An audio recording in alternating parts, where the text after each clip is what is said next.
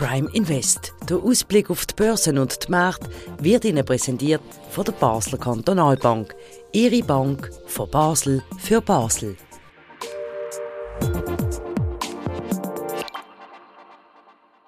In Amerika geht Post ab, hat man den Eindruck, wenn man die Aktienkurs und Verläufe anschaut. Über das werden wir heute reden. Und damit ganz herzlich willkommen zu einer weiteren Ausgabe vom Prime Invest, aufgezeichnet hier im Handelszentrum von der Basler Kantonalbank am Montag, am Nachmittag. Mein Name ist Christian Keller und mir gegenüber sitzt Sandro Merino, der Anlagechef von der BKW. Herzlich willkommen. Grüezi Keller, willkommen, willkommen bei uns bei der BKW. Bevor wir auf Amerika schauen, zuerst ähm, ein paar Sätze von Ihnen bitte zu UBS. Wir haben letztes Mal das Lot ganz knapp passt, weil gerade am Tag darauf sind Zahlen gekommen. Sie sind ja ein großer Fan von der UBS, wie Sie in jedem Podcast betonen. Sie haben das als Favoritenaktie benannt. Jetzt hat der Herr Motti, der Big Boss von der UBS, Zahlen offengelegt und bang ist es bergab. Sind Sie immer noch so ein Fan? Ja, also ein Quartal ist jetzt ein bisschen kurz, um äh, die Perspektive komplett zu modifizieren. Also nach der äh, sehr günstigen Übernahme von der Credit Suisse in höchster Not ähm, ist eigentlich die Anlagethese, dass es der UBS gelingen müsste, ähm, nach Integration von diesen Vermögenswert von der Credit Suisse, also die verwalteten Vermögen aggregiert, sollte zu gewissen Effizienzsteigerungen können führen und schafft natürlich eine Basis für, für weiteres Wachstum, aber auch das muss noch geschafft werden in den nächsten ein, zwei Jahren durch das Management von der UBS. Aber ähm, ich glaube, die Bewertung ist immer noch äh, recht äh, tief, wenn man es vergleicht mit anderen globalen Banken in dieser Klasse. Also es ist doch plausibel, dass man eine äh, gewisse Aufwertung in den nächsten ein, zwei Jahren vom Titel darf erwarten Das, was Sie gesehen haben von der UBS und was Sie gehört haben vom Management, hat Sie das überzeugt? Ja, ich glaube, es ist einfach zu früh. Also ich glaube, das muss man in einem Jahr, zwei anschauen und äh, Quartal für Quartal äh, sehen. Das muss sich ja irgendwann in den in der Gewinn äh, entsprechend äußern. Alles andere äh, sind natürlich Kommentare auf High-Level. Äh, von außen kann man da nicht so genau nachvollziehen, wie erfolgreich die Integration klingt oder nicht klingt. Aber äh, ich würde jetzt mal sagen, weil es ja zwei Schweizer Unternehmen sind, die sich schon seit vielen Jahren kennen und ähm, die UBS ja schon vorher in dem Sinn das strategische Szenario in Betracht genommen hat, kann man vielleicht sagen, dass man da ein bisschen genauer weiß, was man macht. Aber klar, äh, Fusionen von grossen Unternehmen sind selten erfolgreich, das muss man auch sehen. Aber ich sage jetzt mal, die Chance eher 50 Prozent auf der, auf der optimistischen Seite, mehr als 50 Prozent optimistisch, dass am Schluss auch für die Aktionäre ähm, aus dem Ganzen etwas, etwas rausschaut. Also auch wenn man die Aktie heute noch kauft, sozusagen. Klar, wenn man sie schon gehabt hat, dann hat man natürlich ein, ein, ein, ein Glück gehabt, letztlich aus Sicht von einem UBS-Aktionär. Ähm, aber wenn man sie heute kauft, glaube ich, kann man immer noch sagen, dass mit der Perspektive doch ein gewisses äh, moderates Upside möglich ist. Reden wir über Aktien, die sehr gut performen. Schauen wir auf Amerika. Wenn wir dort ähm, die Statistiken anschauen, Nasdaq, der US-Technologiesektor, dort haben wir Aktien drin, wie zum Beispiel Meta, das ist also der Facebook und Instagram. 50 Prozent, äh, 30 Prozent, Entschuldigung, so weg ist 30 Prozent seit dem 1.1.24 ist ein Wert. Ähm, Nvidia, eine andere Firma, die dort drin ist, hat 50 Prozent zugelegt. Und ich habe gestern einen Podcast gelost in Deutschland, wo man sich mm, vorgestellt mm, hat, soll man nur noch in Nasdaq alles drin, weil das so rund läuft. Ein ausgenommen, Tesla, da reden wir nachher drüber. Aber was ist los? Ich meine, geht wirklich, also die Musik spielt jetzt in Amerika in der Technologiewert, wo sie ja letztes Jahr auch betont haben, dass das gut läuft. Ja gut, eben die, die Empfehlung, dass man als Schweizer Investor einen gewissen Teil in US-Technologieaktien beimischen soll, die haben wir ja seit 2016, seit Mai 2016 haben wir das formuliert. Wir haben gesagt, das ist ein Sektor, wo es in der Schweiz in dieser Form einfach nicht gibt. Also im Schweizer Aktienmarkt ist der nicht vertreten mit grossen Unternehmen, die weltweit digitale Technologien als, als USP, also als, als Haupttätigkeitsbereich haben. Und deswegen einfach als ideale Ergänzung strategisch zu einem Portfolio von Schweizer Aktien ein, ein Nasdaq-Index-Tracker oder, oder etwas ähnliches. Also das ist jetzt schon äh, bald äh, acht Jahre her, dass wir das empfohlen haben. Und wir bleiben im Moment dabei. Ähm, und das heißt aber nicht, dass man alles in den, Bereich investiert, sondern wir haben dann eine Beimischung denkt äh, im Bereich von 5 bis 10 Prozent vom Gesamtportfolio. Also das ist nicht äh, überlebenswichtig, aber es optimiert sozusagen die Rendite-Chancen für ein Schweizer Aktienportfolio. Das ist unsere strategische Positionierung gewesen. Und an der halten wir heute noch fest. Natürlich gibt es zum Teil Entwicklungen, die ein bisschen übertrieben wirken. Andererseits äh, ist Amerika, was die digitale Technologie in der Innovation betrifft, äh, führend und das dürfte sich auch nicht so schnell ändern. Also klar, Rückschläge sind möglich, sind auch erhebliche Rückschläge möglich. Darum würde ich jetzt nicht raten, alles dort hinein zu investieren, macht irgendwie keinen Sinn, aber äh, ein, ein gewisser Teil. Also es stützt sich auch wirklich auf gute Perspektiven und nicht einfach auf irgendwelche Hoffnungen. Ja, wir haben das Gewinnwachstum gesehen, also die, die, die Wachstumszahlen, die Gewinnwachstumszahlen sind ja real, das ist ja nicht nur heiße Luft seit 2016. Klar, es kann einmal äh, eine Phase geben, wo das übertrieben ist, aber wenn man jetzt die nächsten zehn Jahre äh, in, in Betracht zieht und sich überlegt, was wird sich alles verändern äh, mit der KI, mit der, äh, mit der Digitalisierung, die voranschreitet, äh, ich glaube, die Nachfrage nach solchen Innovationen, die, die bleibt. Bevor wir auf die Konjunktur in Amerika gehen, würde ich gerne über einen anderen Titel reden. Ich weiß, Sie reden nicht so gerne über einzelne Titel. Ich finde aber, da darf man herausheben, Tesla ist halt schon auch sehr bekannt. Ja. Äh, nur schon wegen dem Inhaber. Und die sind 22% runtergefallen. Ja. Ähm, und jetzt wird gemutmaßt, dass einer der Hauptgründe jetzt weniger Tesla selber ist, sondern eigentlich einfach, weil die Werte zeigen, die Statistiken, dass die Elektromobilität weniger nachgefragt wird. Die Verkaufszahlen gehen zurück. Ich weiß nicht, befassen Sie sich mit dem? Wie sehr ist das auf Ihrer Agenda? Für was steht das auch? Ich meine, es geht ja um Nachhaltigkeit und Energiewende und jetzt stagnieren die Zahlen. Das ist schon interessant. Ja klar, die, die Trends von der Elektromobilität betreffen natürlich nicht nur Tesla, die betreffen auch äh, Volks, Volkswagen oder, oder BMW, die sind ja genauso in dem Markt, aber auch japanische Hersteller. Also es ist also quasi äh, eine Frage von der, von der technologischen Plattform, von der Mobilität im Automobilsektor. Das ist sicher eine, eine sehr zentrale Frage. Aber eben, gerade darum sollte man nicht alles auf einzelne Aktien setzen. Äh, gerade darum sage ich halt, den Index kaufen und nicht versuchen, äh, durch Selektion jetzt vom Wundertitel äh, Wunderperformances äh, zu erreichen. Das ist, glaube ich, weniger stabil und zielführend, als wenn man breit diversifiziert. Und dann hat man immer noch genug von Tesla. In einem, in einem Nasdaq-Index ist das immer noch ein paar Prozent mhm. oder so. Also ist gleich noch recht gross, oder? Ist gleich ein gewisses Klumpenrisiko. Und äh, das, glaube ich, kann niemand wirklich beurteilen, wo der Titel jetzt in zwei Jahren steht, allein, oder? Also ich, ich glaube, eher können es beurteilen, dass der ganze Sektor halt einfach äh, Wachstumsperspektiven hat und, und es wird auch viel investiert und es, es ist dynamisch und ich sehe jetzt nicht, warum das sollte äh, aufhören. Aber man muss schon eine Frage dazu stellen. Also Wachstumsrate 30, 50 Prozent, das ist ja nicht normal. Nein, das, das muss ist... irgendwann wie ein Ballon platzen.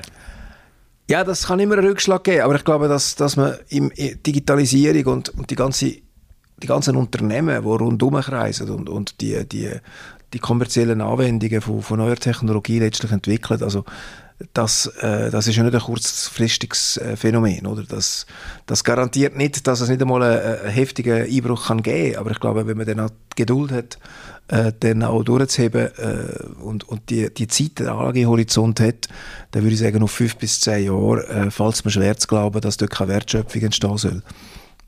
Gut, reden wir über den neuesten Newsletter, wo Sie immer schreiben. Den kann man abrufen auf bkb.ch, wo Sie sich eben stark mit Amerika und der Konjunktur befassen, aber natürlich auch mit der US-Notenbank. Und Sie dann erklären, warum die Notenbank momentan ähm, ganz ein wichtiger Treiber ist für die aktuellen Entwicklungen. Können Sie das kurz einordnen?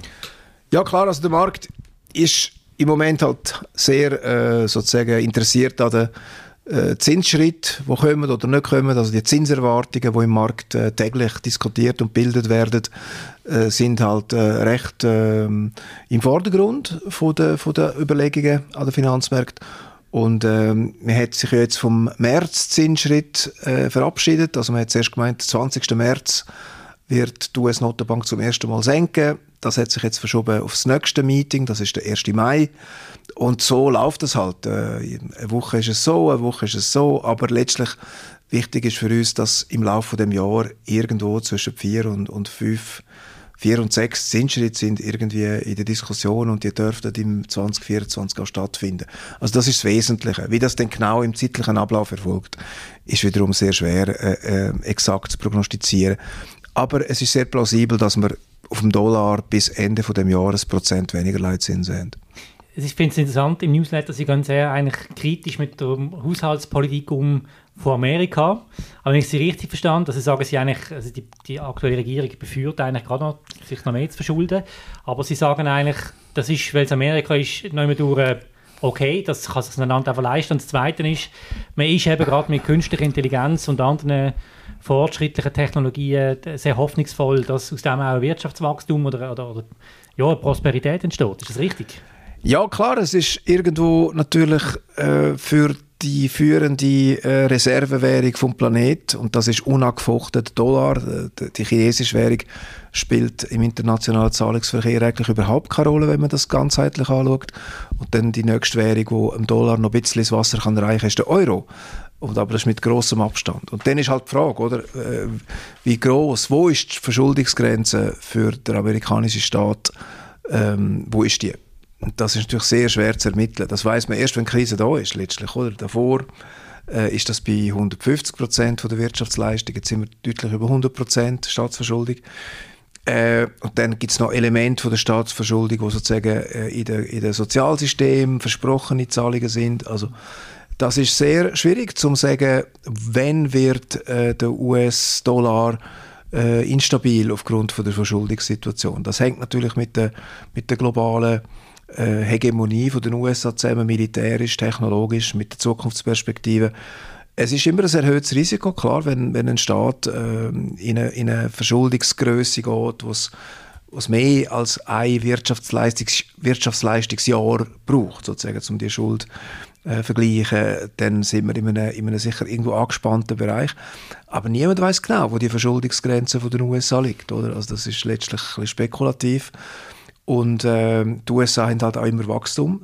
Äh, das heißt, sie haben immer Phasen gehabt von, von raschem Wachstum äh, und das relativiert natürlich den Staatsverschuldung.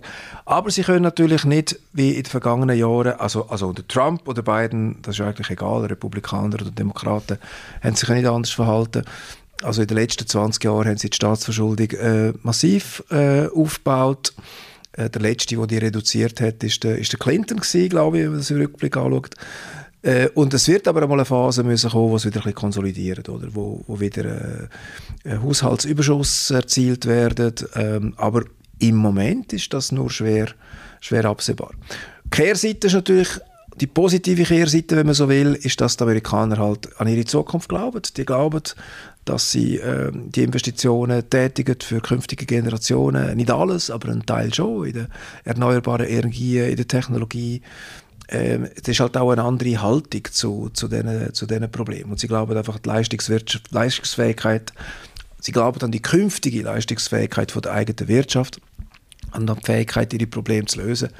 Und in dem Sinn äh, sind sie da viel weniger äh, depressiv unterwegs, als wenn man jetzt am Deutschen Bundestag zulässt, wo das äh, wegen 20 Milliarden ja. äh, Zusatzverschuldung hat, eine ganz andere Wahrnehmung, einen ganz anderen Diskurs führen und äh, zum Teil, wenn man es mit den Amerikanern vergleicht, die den Glauben an die Zukunft eigentlich äh, ein bisschen vermissen lassen. Oder?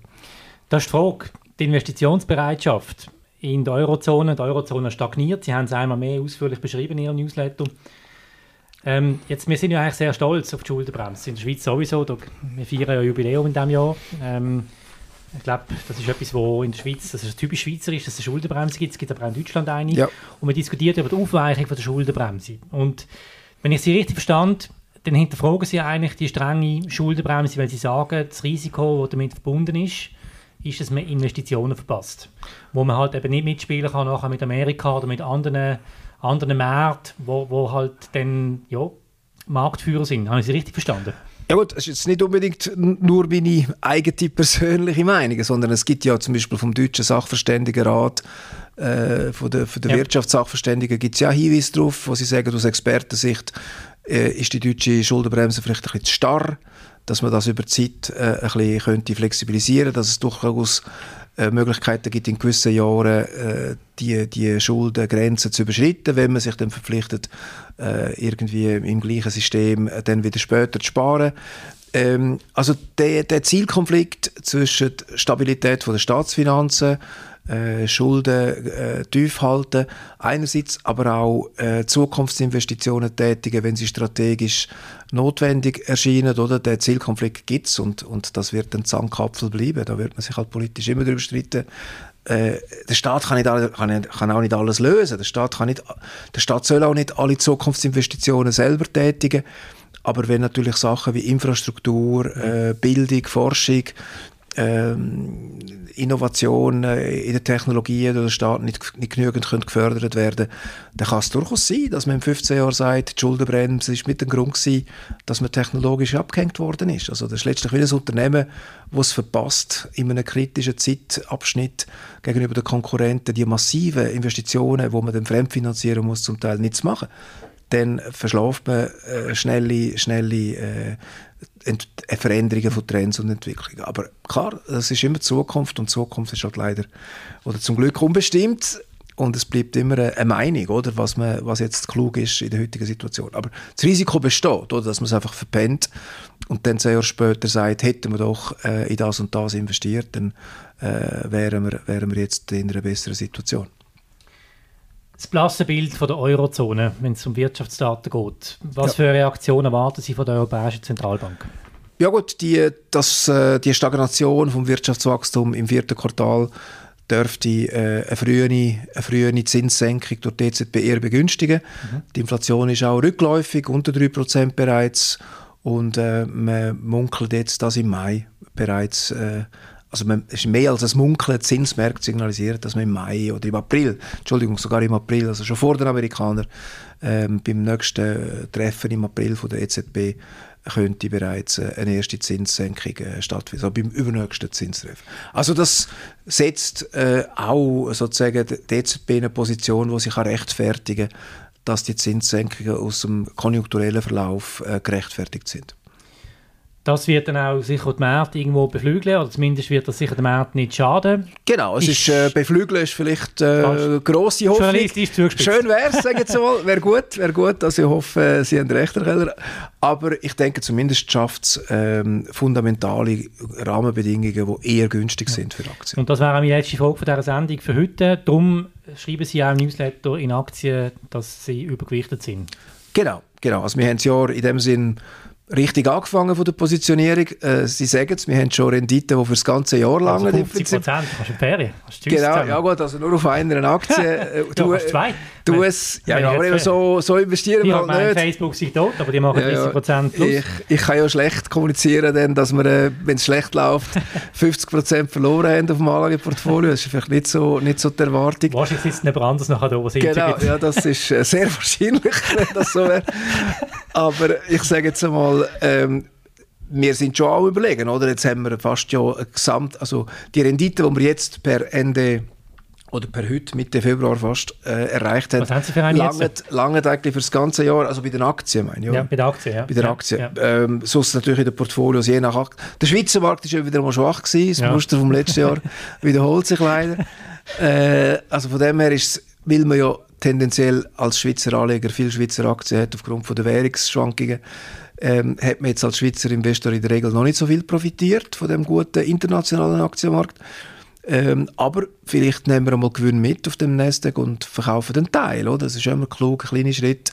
Äh, häufig kleine Schritte machen ist besser als radikal Hauruck-Übungen. Alles wieder verkaufen, dann alles wieder kaufen, sondern einfach ein bisschen anpassen. Das ist durchaus so ein bisschen, äh, auch Diskussionsgegenstand.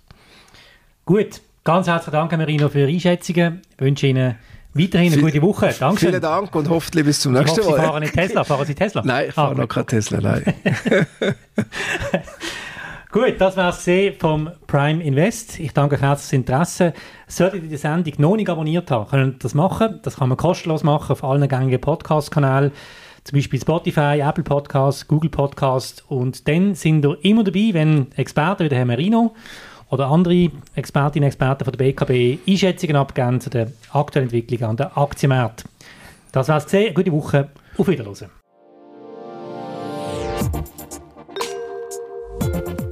Prime Invest. Der Ausblick auf die Börsen und die Märkte wird Ihnen präsentiert von der Basler Kantonalbank. Ihre Bank von Basel für Basel.